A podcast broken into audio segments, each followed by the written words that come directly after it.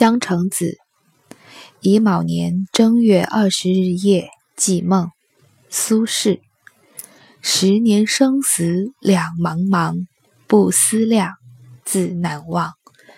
千里孤坟，无处话凄凉。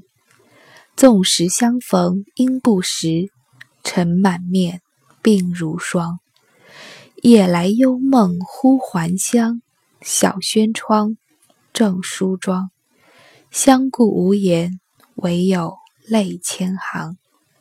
料得年年肠断处，明月夜，短松冈。这是宋代词人苏轼写给他的亡妻之作。写作这首词的当时当刻，他的爱妻已经过世十年之久，而苏轼与他不仅阴阳两隔，而且也已经距离埋葬爱妻的地方千里之远，所以。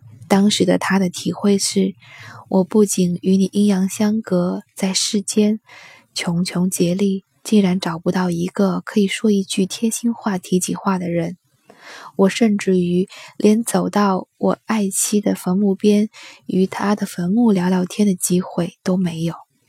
所以他会写出这一句千里名句：“无处话凄凉。”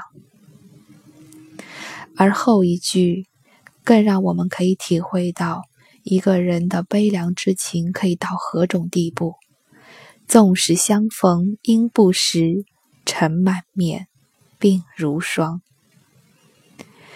对于你我来说，不能见面，当然是非常的悲凉和凄凉的。但是即使见面了，又能如何呢？现在的我，尘满面，鬓如霜，和十年之前。你过世之前见到的最后一刻的那个我，已经完全大变样了。而我昨晚幽梦还乡，看到了你正对着我们屋中的那一扇小窗户梳妆，你我二人却只能相顾无言，唯有泪千行。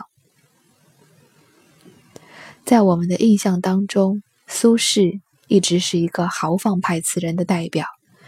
他的诗词诗篇当中充满了家国情怀，豪情万丈，而这一首词却让我们看到了他对爱妻的柔情蜜意。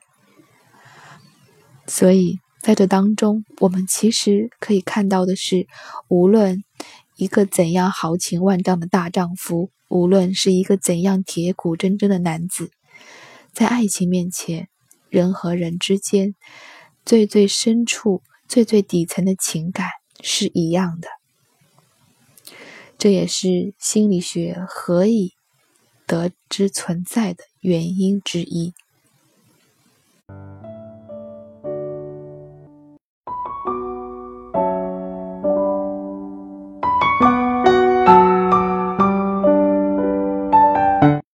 你们所有正在收听节目的人，都能拥有自己的。